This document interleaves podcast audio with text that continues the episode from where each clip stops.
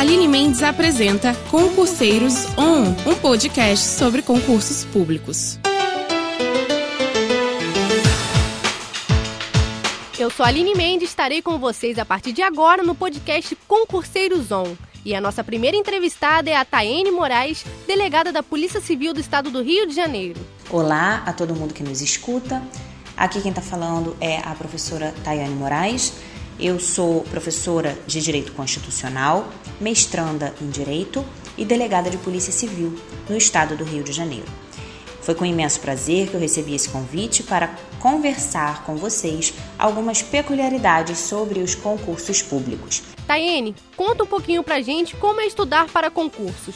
Bom, sobre esse tema iniciar nessa estrada, a gente pode ressaltar a necessidade de se estabelecer um objetivo.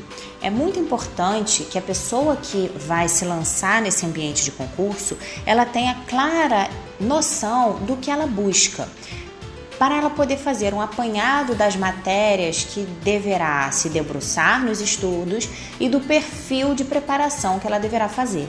Então, se a sua pegada são áreas fiscais, você deve ter um tipo de preparação, um tipo de professor, um tipo de material de apoio, tá? Se a sua pegada são carreiras policiais, já é um outro tipo de material, um outro tipo de professor, um outro tipo de universo. Então, é muito importante o aluno definir as áreas ou a área para as quais ou para a qual ele pretende prestar os concursos. Porque não é incomum a pessoa querer prestar para mais de um cargo. Até salutar esse tipo de estratégia e a gente pode conversar sobre isso mais adiante.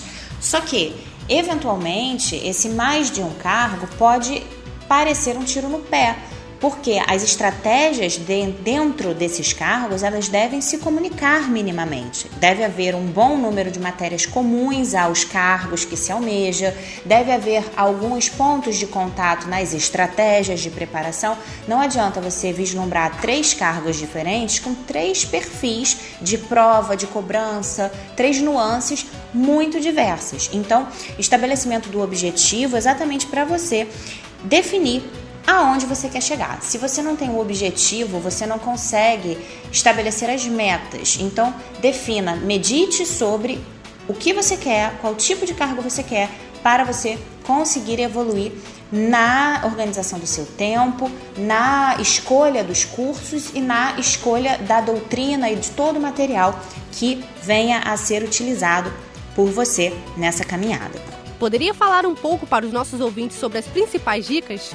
Bom, de início eu ressalto que é muito importante a organização do tempo. Então, a pessoa que se propõe a estudar para concurso, o principal desafio dela, antes da própria matéria ser absorvida, estudada e reproduzida na hora da prova, é a organização do tempo. Por quê? A maioria dos estudantes hoje não tem o privilégio, que alguns eventualmente que estão nos ouvindo têm, de poder se dedicar exclusivamente aos estudos para concurso.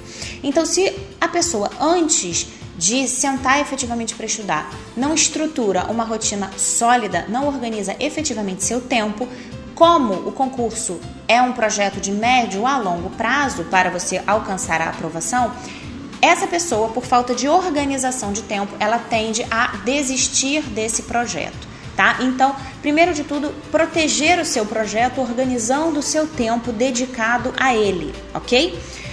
Depois disso, é de bom ouvitre que você faça um apanhado, um estudo de campo acerca do material que melhor vai te conduzir até o seu objetivo. Então, qual é a doutrina adotada pela banca? Qual é o perfil de banca? E todas as matizes que vão fazer você conhecer o seu examinador, a sua banca examinadora, aquela pessoa que vai te desafiar na hora H, tá? Então, organização de tempo, segundo, material, escolha de um bom material. E aí, material vai da escolha dos cursos aos professores, passando pelo livro, passando pela bibliografia, por tudo, tá? Em terceiro lugar, como dica ainda, a gente tem que estabelecer metas. Você deve estabelecer metas diárias, metas semanais e metas mensais de avanço dentro dos estudos, para que você seja o seu maior cobrador tá? Então é muito importante que você, antes de qualquer outra pessoa, deseje a sua aprovação para você cobrar de si próprio o cumprimento das metas estabelecidas.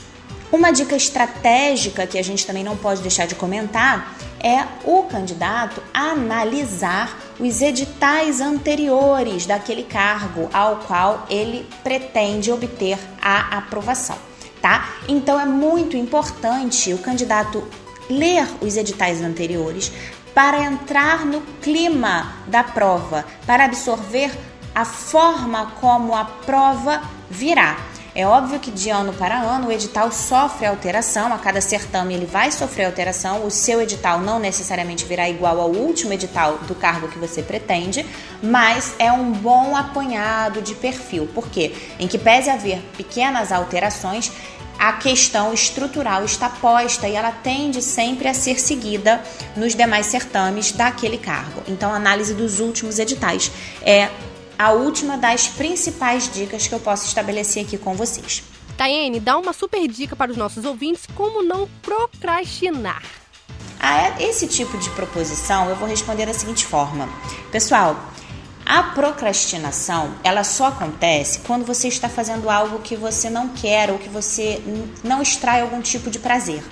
Então você tende a, a trocar aquilo que você deve fazer por não ser uma coisa que você realmente deseje por alguma coisa que te traga um prazer ainda que imediato, como uma fatia de bolo, uma xícara de café, ou uma compra de uma roupa numa loja, uma coisa que imediatamente você vai sair saciado por aquele grupo de minutos ali, em detrimento de alguma coisa que você deveria fazer por uma coisa estrutural na sua vida. Então a procrastinação, ela basicamente se funda nesse tipo de comportamento. Eu deveria fazer alguma coisa e por essa coisa ser um, ter um caráter de obrigação na minha vida e não me trazer nenhum prazer imediato, eu jogo isso para frente, me enganando, trazendo pequenos prazeres para antes desse cumprimento e acabo me sabotando, me boicotando, tá? Então, essa questão da procrastinação, ela deve ser relida, porque você deve passar a entender os seus momentos de estudo, os seus momentos dedicados ao seu crescimento intelectual e crescimento na estrada dos concursos públicos como uma coisa positiva, uma coisa prazerosa. Você deve começar a direcionar o seu pensamento e o seu comportamento a extrair prazer daqueles momentos onde você tem o privilégio de poder sentar para estudar e alcançar os seus objetivos através do estudo, tá? Então acho que essa mudança de, de ângulo da visão de estou estudando para concursos é o primeiro passo da gente tirar a palavra procrastinação da rotina do aluno que se prepara para concurso público. A partir do momento que a gente percebe que é ali, naquele momento em que todo mundo fala mal, que todo mundo fala que é doloroso, é penoso, é ruim, é isso, é aquilo, quando a gente percebe que é esse momento tão criticado pelos outros que vai realmente permitir que a gente mude de vida, mude de cargo, mude de profissão, a gente começa a ter aquela ansiedade positiva e deixa de procrastinar, tá? Então, como ter atenção diante disso? Você mudando o seu comportamento diante do seu objetivo. Se é algo que soma para o atingimento do seu objetivo, isso é algo positivo e não deve ser colocado em segundo plano. Essa é a sua prioridade de vida. Galera, então continuem ligados, né? Teremos a segunda parte do podcast com a Tayene. Valeu!